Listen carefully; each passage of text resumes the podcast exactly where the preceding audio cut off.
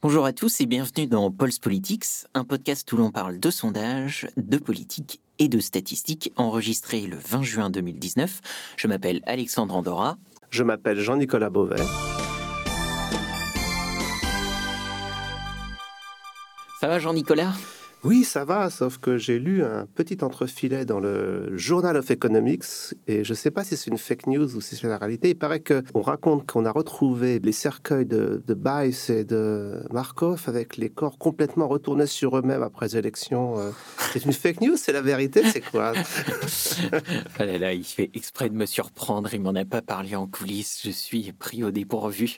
comme ça, je dirais que mon a priori est que c'est plutôt faux, mais bon. Ah on, va essayer de creuser le sujet au fur et à mesure de l'épisode. Tu as vécu ces élections euh, de manière euh, aussi excitée que moi en attendant les résultats pour voir à quel point on s'était trompé sur le modèle? non, non, euh, j'étais très, très excité de constater que le modèle était excellent pour les deux cracks qui sont arrivés en tête et en même temps interrogé, donc excité par l'explication que tu vas nous donner sur le fait qu'il y avait des petites surprises derrière. Mhm.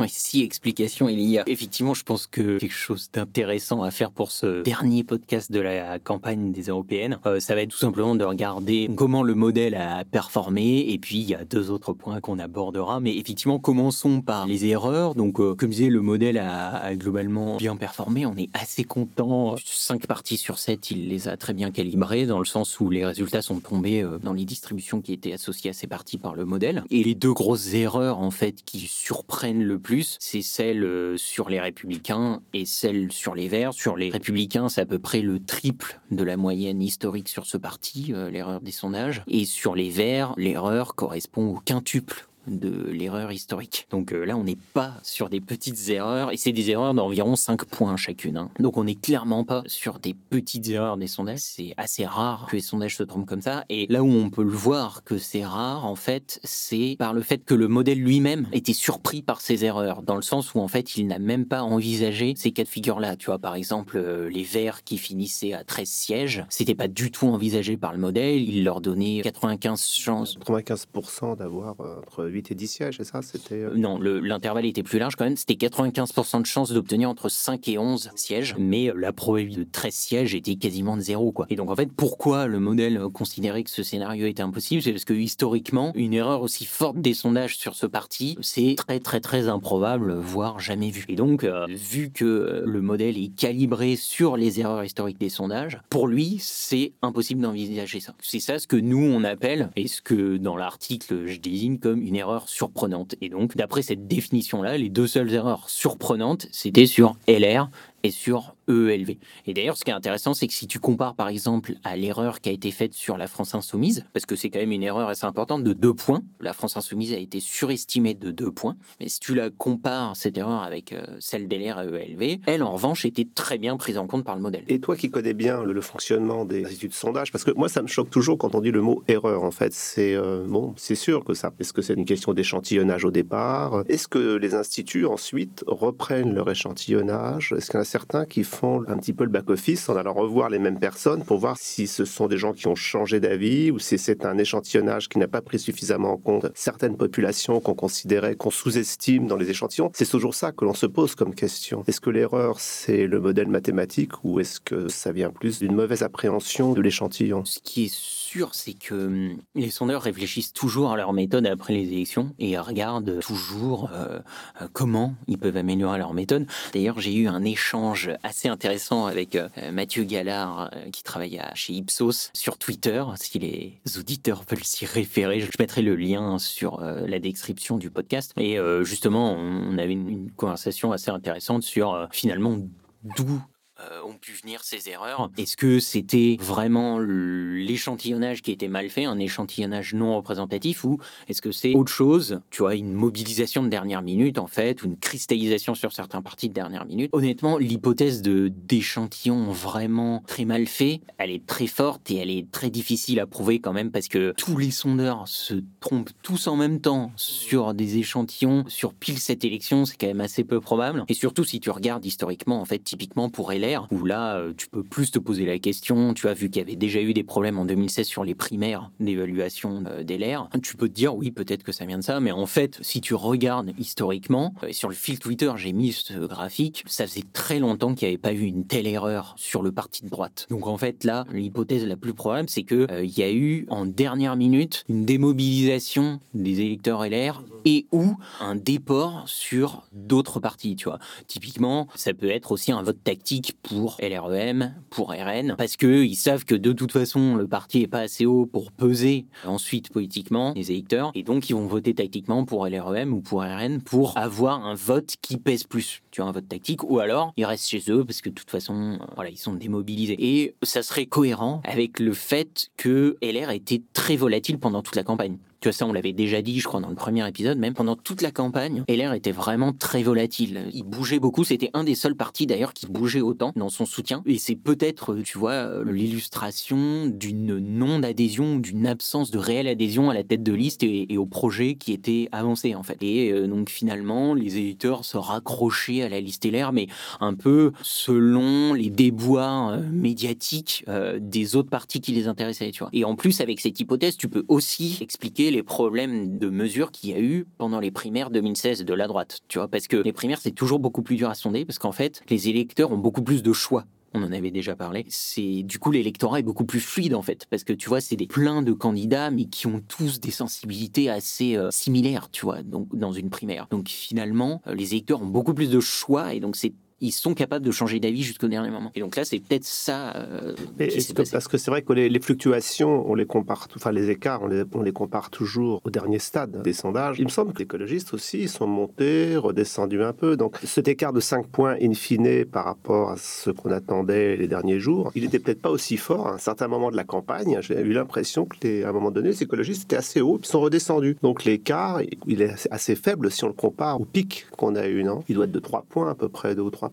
Effectivement, euh, de toute façon, le soutien de la population pour chacun des partis évolue au fur et à mesure d'une campagne. Malheureusement, tu peux pas le mesurer. En fait, c'est ce qu'on appelle une variable latente, c'est-à-dire que c'est une variable que tu observes soit très rarement, soit jamais. Et donc, euh, c'est pour ça que tu utilises des sondages et des modèles pour essayer de t'approcher au maximum de ce soutien latent. Les Verts, en fait, ils ont pas tant bougé que ça. Ah, je pense, j'avais l'impression qu'ils avaient, ils étaient montés à un moment, c'est pour ça, tout au début de campagne, et puis ils étaient redescendus un petit peu, que ça, ça fluctuait entre quelques parties. Euh, ils sont montés, effectivement, tu vois, là j'ai pris le graphique euh, sous les yeux. Ils ont gagné 3 points en novembre. De mi-novembre à mi-décembre, en fait, ils ont pris 3 points, ils sont passés de 6,5 à 9,5. Et ensuite, pendant tout le reste de la campagne, ils ont reperdu un point en fait au mois de décembre. Et ensuite, pendant tout le reste de la campagne, ils étaient à 8,5 à peu près. Tu vois, ils étaient euh, ouais, ça 8,5 début janvier et 8,5 le 24 mai. Tu vois, donc très très stable. Mais les sondeurs, hein, tu le voyais dans les sondages, montraient bien que la sûreté du choix des électeurs de gauche, donc pas uniquement des Verts, tu vois, mais sur LFI et sur PS, la sûreté de ces électeurs-là du vote était très faible. Tu vois, les électeurs étaient très indécis. Ils disaient, tu vois, qu'ils allaient voter PS ou LFI ou ELV, mais ils n'étaient pas certains de leur choix. Et donc ça, forcément, introduit de l'incertitude dans l'élection. En gros, ici, l'indécision, tu peux l'apparenter à ce qu'on appelle une variable confondante en statistique. C'est une variable qui va ajouter de la dispersion dans les résultats, mais tu l'observes pas directement, en fait. Donc le but de notre modèle, c'est d'intégrer cette variable dans nos estimations. Mais ici, la dispersion que tu as observée, elle était beaucoup trop forte par rapport à quoi on pouvait s'attendre. Et donc c'est pour ça que là, euh, il y a un problème, tu vois. Ce à quoi on pouvait s'attendre historiquement. On verra euh, la prochaine fois s'il y a moyen d'encore mieux calibrer le modèle, tu vois, on en reparlera tout à l'heure, mais euh, en gros, euh, ça vient de là. Tu as une plus grosse dispersion des résultats dus à l'indécision des électeurs. Après, typiquement, là, tu vois, si tu regardes dans le cas de LV, LFI, ils ont été surestimés par les sondeurs de deux points, tu vois. Donc, si tu fais l'hypothèse que les sondeurs là, étaient... Là, là, en revanche, c'était très conforme à ce que vous aviez prévu, c'est-à-dire une légère surestimation, de, pas légère d'ailleurs, importante, de oui, partis extrêmes. Oui, en gros, le modèle donnait une chance sur quatre à LFI d'obtenir six sièges ou moins, tu vois. Donc, une chance sur quatre, c'est euh, énorme. Enfin, c'est clairement pas négligeable. Donc là-dessus, clairement, le modèle était bon. Mais là où c'est intéressant de regarder en rapport avec ELV et l'erreur des sondages dont on parlait, c'est que finalement, LFI a perdu deux points par rapport au sondage. Si tu fais l'hypothèse que les sondeurs étaient bons pendant la campagne, mais c'est simplement pendant le week-end que là, les électeurs très indécis dont on parlait tout à l'heure ont décidé, et ils ont décidé en défaveur de LFI, en faveur de LV, tu vois, donc des désistements de gens qui avaient dit qu'ils voteraient LFI, qui finalement voté pour les Verts. Mais deux points, euh, c'est pas assez pour expliquer l'erreur de cinq points des Verts, tu vois. Donc euh, ils ont probablement grappillé chez LFI substantiellement, très peu chez le PS finalement, puisque le PS a eu des résultats très conformes à ce que ce qu'on attendait, ce qu'attendait le modèle. Mais donc ça veut dire qu'ils ont pris aussi chez des potentiels abstentionnistes. Tu vois, des gens qui se disaient abstentionnistes et qui finalement sont allés voter pour les Verts. Tu vois, ça c'est assez probable. Donc là, tu vois, on n'est pas dans des explications euh, structurelles dans le sens euh, les échantillons des sondeurs étaient biaisés. C'est possible, hein, mais on n'a pas un assez gros échantillon pour dire ça. Tu vois, là, ça fait une élection. Faudra regarder si pendant plusieurs élections ça se reproduit. Alors oui, peut-être, tu vois. Mais là, honnêtement, sur la droite, typiquement, comme je disais, ça faisait très longtemps qu'il n'y avait pas eu une telle erreur sur la droite. Les sondeurs sont quand même assez bons. Les auditeurs pourront aller voir le graphe sur euh, Twitter, je mettrai le lien. À quel point la moyenne des sondeurs s'est trompée à chaque élection. on voit bien que sur le, parti de droite, il euh, n'y a pas euh, vraiment de tendance. Enfin, il y a même une tendance à la baisse de l'erreur. Et donc, c'est difficile de défendre l'hypothèse d'échantillons biaisés. En tout cas, l'instant. Par ailleurs, euh, Alexandre, tu nous introduis à chacun de ces podcasts et de tes articles euh, des concepts. On a beaucoup parlé euh, dans les premiers des, modèles de Markov et, des modèles bayésiens. Là, tu introduis une notion nouvelle, je pense pas en avoir entendu parler avant, qui est l'entropie. Moi, l'entropie, ça, ça me fait remonter à mes les vieux cours de physique et de thermodynamique, mais là, qu'est-ce que c'est que l'entropie en termes de sondage? L'entropie, c'est un thème assez, enfin, très utilisé en sciences, notamment en physique. Et l'entropie, là, d'un point de vue statistique, effectivement, je me suis amusé à l'introduire dans l'article, non seulement parce que j'aime bien euh, trouver des petits exemples pour expliquer ce genre de concept scientifique, mais aussi parce que, en fait, c'est euh, relié à ce dont on parlait au tout début de l'épisode, c'est-à-dire à quel point une observation que tu fais est surprenante. Et ça nous ramène, en fait, à la formule de Bayes dont on parlait dans l'épisode 3. Ça, j'en parle, mais d'une manière générale, c'est pas uniquement sur des sondages, sur des élections. C'est tu veux prendre une décision, mais tu as de l'incertitude autour de cette euh, décision, souvent parce que tu pas assez d'informations. Ça t'arrive tout le temps dans ta vie, tu vois. Donc, ce que tu fais quand tu veux raisonner d'une manière bayésienne, pour utiliser les faits et les observations de la manière la plus logique possible, c'est que tu as un a priori, tu observes des faits, et tu obtiens un posteriori avec la formule de Bayes. Et donc ça, ce posteriori te permet de faire une prédiction sur les prochaines observations. Mais si l'observation qui arrive, l'observation suivante, elle est très différente de ce à quoi tu t'attendais d'après ton posteriori, là tu te dis ah oui donc euh, il y a peut-être quelque chose à revoir, tu vois. Et donc en gros, à partir de quel moment tu considères que quelque chose est surprenant? Et donc l'entropie, ça sert à ça, c'est une manière de quantifier ton potentiel de surprise quand tu observes des événements. Ça rejoint la notion initiale de désordre, d'augmentation du désordre. C'est-à-dire on est dans un état où on observe un désordre par rapport à, ce qui est attendu et donc. Euh, on essaie de le résorber. C'est ça. L'idée, c'est hum, tu veux maximiser au maximum ton entropie pour minimiser ton potentiel de, surprise. Tu, tu veux être un scout en fait. Tu veux être prêt à tout pour minimiser ta surprise. Je prends l'exemple de la météo à Athènes et à New York dans l'article, mais du coup là pour le podcast, on va prendre un autre exemple parce que c'est plus drôle. Donc imagine que tu travailles à la NASA, donc tu es un terrien et ta mission c'est faire en sorte que tu puisses faire atterrir le vaisseau de la NASA sur Mars. Disons que tu n'es pas exactement capable de faire atterrir ton vaisseau exactement là où tu veux. Tu vois, il y a une incertitude, tu sais pas quel va être le climat, tu sais pas s'il va y avoir beaucoup de vent ou autre, donc peut-être que ton vaisseau, il va mal arriver et il va pas atterrir exactement à l'endroit où tu veux. Donc en fait, tu sais pas exactement sur quelle surface tu vas atterrir. Est-ce que tu vas atterrir sur de la terre ou est-ce que tu vas atterrir sur de l'eau, tu vois, du liquide et du coup, là, c'est pas du tout la même chose, t'es d'accord. Surtout sur Mars. Oui. tu vois. Mettons du sable. Mettons que tu, tu, tu, vois, tu connais rien sur Mars. Ton a priori est très très faible sur Mars. Tu, tu as très peu d'informations sur Mars. Le problème, c'est que atterrir sur de l'eau ou atterrir sur de la Terre, c'est pas du tout la même chose. Il ne faut pas du tout les mêmes composants. Donc, vu que tu n'as pas d'informations sur Mars, ton a priori, pour construire ton vaisseau, bah, tu vas te baser sur la Terre. Et sur la Terre, ça tombe bien, on a beaucoup, beaucoup d'eau, mais on a aussi beaucoup de terre. Tu vas faire en sorte de prévoir les deux cas de figure. Et donc, quand tu vas atterrir sur Mars, quel que soit le cas de figure, tu vas être assez peu surpris. Et là, c'est ce qu'on appelle, on est dans une situation de grande entropie, parce que du coup, ta surprise va être minimale. Quand tu vas atterrir sur Mars, en fait, tu vas être prêt, que ça soit de l'eau ou de la Terre. Maintenant, mettons que tu es un martien et tu travailles pour la NASA martienne. Ta mission, c'est exactement la même que celle que je t'ai donnée, mais tu dois atterrir sur la Terre. Et tu as zéro information sur la Terre. Comme tu le disais tout à l'heure, puisque on ne peut rien te cacher, il y a très peu d'eau sur Mars. Je sais pas si on peut dire qu'il y a 0%, je connais pas assez, mais on sait qu'il y en a très très peu. Il y a des glaces peut-être en dessous. Voilà, Attendons d'en ramener et d'en manger un peu, mais pour l'instant. Mais donc, donc tu vas baser ton modèle sur ce que tu connais, sur Mars. Mais là, du coup, quand tu vas arriver sur Terre, tu vas être très très surpris. Parce qu'il y a quand même de très grandes chances que tu atterrisses dans l'eau. Parce que je crois que c'est 70 ou 80% de la surface du globe qui est représentée par l'eau. Donc là, tu vas être très très surpris. Ton entropie est très faible quand tu es un martien. Et donc ton potentiel de surprise est très fort. Tu vois, tu vas être choqué en arrivant sur Terre. Et puis probablement, tu vas te noyer. Mm. Si tu viens de Mars, tu n'as jamais appris à nager. Euh. Aujourd'hui, j'ai vu Men in Black. Les martiens s'en sortent très bien sur Terre. Écoute, je ne peux pas dire, je ne l'ai pas encore vu. Donc pas de spoiler. ah oui, je ne dirai rien. Pardon.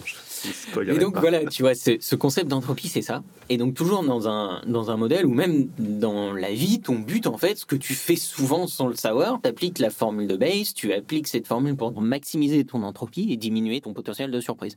Et tu vois là pour le modèle, euh, si tu veux ramener ça au modèle et aux élections, les distributions qu'on avait par exemple sur le PS, ce qu'on a parlé de LFI tout à l'heure, donc prenons le PS, le modèle donnait 4 chances sur 9 au PS d'avoir 0 siège, donc 45%. Donc ça veut dire qu'il avait 55% d'avoir 4 sièges au moins. Bon, bah là, euh, c'est des distributions que la plupart des gens aiment pas parce que c'est en fait une distribution qui traduit une grosse incertitude, tu vois. Et du coup, bah, tu peux pas faire un titre, euh, tu vois, binaire en mode. Euh, ah, euh, le PS n'aura pas de siège, ou euh, En Marche est devant le Front National dans les sondages, tu vois, parce que la distribution du duel LREM et RN, elle était pareil, très incertaine. Et du coup, c'est confortable quand oui. tu fais beaucoup d'entropie, es assez confortable bah, résultat, parce que tu dis, c'est. bah oui, parce qu'en même temps. tu as peu. C'est ouais, c'est un peu ça. En fait, tu as peu de chances d'être surpris, tu vois. À moins à moins, encore une fois, parce que à chaque fois, un modèle, il est conditionné sur les hypothèses que tu as faites dans ton modèle et les données que tu as observées. Donc, à moins que l'erreur des sondages sur le PS ou sur LREM et RN soit beaucoup plus forte que d'habitude, tu vois. Comme dans le cas de LV et de LR. Là, tu deviens martien, en fait, dans ces cas-là. Là, on était terrien sur le PS et sur LREM versus RN. Tu vois, on était plutôt bien. Et puis, euh, les erreurs des sondeurs étaient dans la norme historique. Donc là, terrien. En revanche, si tu regardes par exemple pour euh, les Verts ou LR, là, comme je disais tout à l'heure, tu vois, les 95% de chances d'avoir entre 5 et 11 sièges, bah là, on était vraiment martien parce qu'on avait prévu d'atterrir sur de la Terre et bim, en fait, on s'est rendu compte qu'il fallait atterrir sur l'eau, quoi. Donc forcément, il y a un problème. Il y, a en fait aussi un aspect un peu schizophrène de, se dire on veut créer le modèle le meilleur pour être euh, extrêmement bien prédictif, mais une certaine, euh, certaine jouissance de se dire tiens, il y a encore des marges d'erreur et on peut se tromper. On voudrait être parfait, mais dans ce cas-là, il y aurait plus de surprises. Et en même temps, on, bah, c'est bien d'avoir de temps en temps de tels, de tels écarts. C'est, ça fait, partie, de, ça fait partie des joies du sondage. oui, c'est sûr. Et puis, parce qu'en soi, tu vois, ça serait assez facile. Moi, si tu veux, je te fais un modèle qui se trompe jamais. C'est simple, il suffit de simuler des erreurs des sondeurs de 15 points, tu vois. Et le modèle, il va te faire une incertitude énorme, une incertitude gigantesque, et puis c'est bon, il aura tout le temps bon. Mais en fait, il voudra rien dire, ce modèle, tu vois. Il te dira, ah oui, donc euh, bah, il y a 95% de chances que l'REM finisse entre 5% et 95%, tu vois. Enfin, du coup, tu peux rien faire avec ça. Donc en fait, le défi, c'est de trouver le point, tu vois, le seuil qui maximise ton entropie, mais qui maximise l'information et la précision de ton information apportée par ton modèle. Tu vois, par exemple, si tu devais parier, tu vois, bah, le modèle te donnerait une meilleure information que quelqu'un qui regarde pas ces modèles-là et qui se fie que à son intuition. Tu vois, donc euh, c'est ça qui est dur et c'est ça le défi. Et puis c'est ça qu'on va essayer d'améliorer pour les prochaines ça rassure sur le fait que tout, euh, que les gens aussi ont leur libre, libre arbitre jusqu'au dernier moment et que c'est un mm. côté assez rassurant qu'à à la marche, sur certains aspects, ça se trompe. Quoi. C'est, ah, bien sûr, bah, c'est, là, tu, en plus, tu vois, on est dans un milieu où il y a des interactions partout. Tu vois, c'est-à-dire que les électeurs suivent la campagne. Parmi la campagne, il y a les narratifs médiatiques. Les narratifs médiatiques sont nourris par les sondages qui sont mal interprétés par la plupart des éditorialistes et des journalistes, consciemment ou non. Euh... Des signes gris, des fois. Des signes gris ça existe hein, d'ailleurs, mais, conceptuellement parlant, ça existe un signe gris. Mais bref, et du coup, tu vois, tout ça interagit en fait. Donc euh, c'est ça qui fait la complexité et puis l'intérêt aussi de ce genre de modèle. Tu vois, c'est pas de la physique. Mais, mais, quand même, dans le modèle, il y a donc cette notion, vous la modélisez, cette entropie, vous la vous l'intégrez. C'est un composant. Pas, textuellement parlant, tu vois, j'ai pas une ligne de code qui dit entropy equals 5. Euh, tu vois. Non, c'est plus en fait quelque chose qui vient par la formule de base, en fait, et par la façon dont tu codes ton modèle et les lois de distribution que tu choisis dans la formule de base. Et vous avez des paramètres qui après, euh, tu les appelles entropie, mais ce sont des, quand même des paramètres qui, qui justement gèrent cette partie-là. Alors l'entropie, c'est une formule en fait. Tu vois, c'est une formule que tu peux calculer à partir des distributions de probabilité que tu as choisies dans ton modèle. Et en fait, il y a des distributions de probabilité qui sont démontrées pour avoir l'entropie maximale sous certaines contraintes. Tu vois, les contraintes, ça peut être, bah, euh, il faut que mon résultat soit compris entre 0 et 1. Euh, il peut prendre tous les chiffres intermédiaires. Ou alors, faut que ça soit que des nombres entiers, tu vois, des choses comme ça. Et donc, toutes ces contraintes correspondent en général à des lois de distribution, une infinité de lois de distribution, mais parmi cette infinité, il y en a une en général qui répond aux conditions de l'entropie maximale. C'est elle que tu vas utiliser dans ta formule de base. Et ensuite, la formule de base te permet d'apprendre les paramètres définissent ces probabilités de distribution, tu les apprends des données. C'est pour ça que tu fais tourner ton modèle qui simule plein de choses, parce qu'en fait, il apprend. C'est ça qu'on appelle le machine learning, en fait. Tu vois. Il y avait un autre point dont tu as parlé euh, pendant la première partie de cet entretien, c'est cette euh, surévaluation des partis extrémistes. Tu l'avais signalé euh, à plusieurs reprises dans les, autres articles. Enfin, je dis, est-ce que là, on l'a vu? Ça s'est bien vérifié qu'il y avait cette euh, légère surévaluation aux extrêmes. Ça veut dire que les instituts ne l'ont pas intégré dans leur modèle ou c'est une constante? Ce que je ne comprends pas bien, c'est pourquoi, puisqu'on le détecte systématiquement, on n'arrive pas au niveau des instituts de sondage? Dont tu reprends les résultats, à l'intégrer pour tomber sur le bon niveau C'est quelque chose qui m'échappe un peu.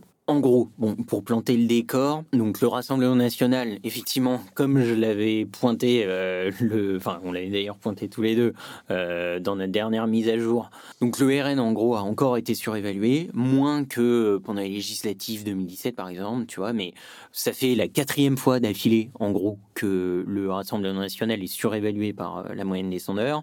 C'est la cinquième fois sur les six dernières élections, tu vois, donc ça commence à faire un petit moment.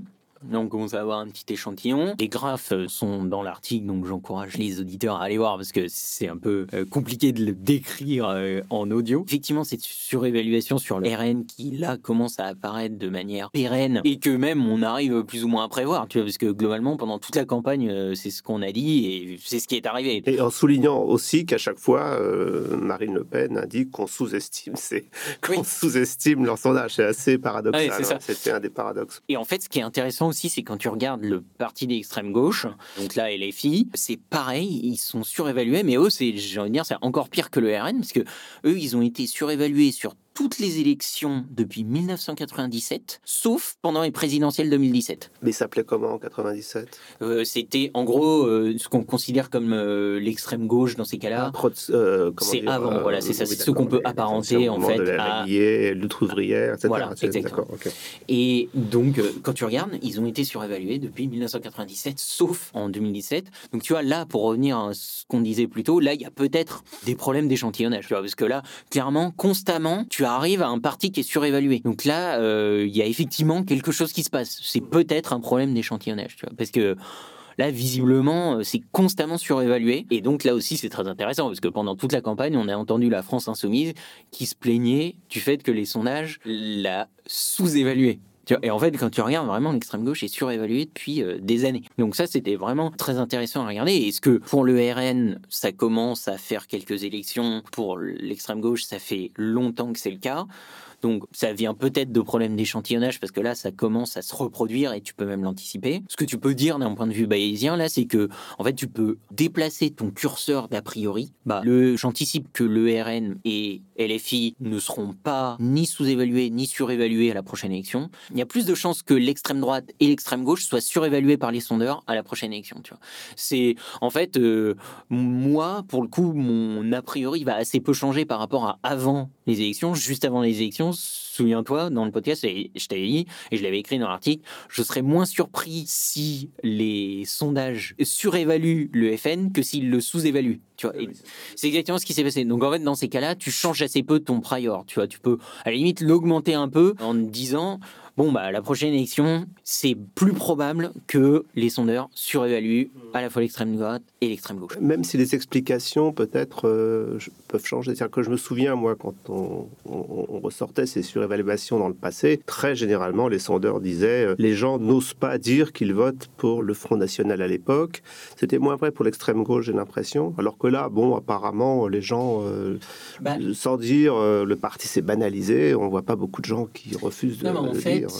C'est très surprenant. En fait, cette hypothèse, ce qui est bien, c'est qu'elle est, elle est testable. Tu vois, donc si tu dis, ton hypothèse, c'est il y a des gens qui n'avouent pas leur préférence Front National ou extrême gauche, bah ça veut dire que les sondages vont systématiquement sous-évaluer le parti en question puisqu'il y a des gens qui disent pas dans les sondages qu'ils vont voter pour ce parti. En fait, le jour de l'élection, ils votent pour lui. Tu vois, donc forcément, ça veut dire qu'il y a une sous-évaluation systématique de la part des sondages. Ou alors, l'institut de sondage, sachant cela, rajoute un coefficient pour surévaluer. C'est l'impression que j'avais, si tu veux. C'était que les enfin, de sondage faisaient des corrections pour tenir compte de ce biais de, de ça.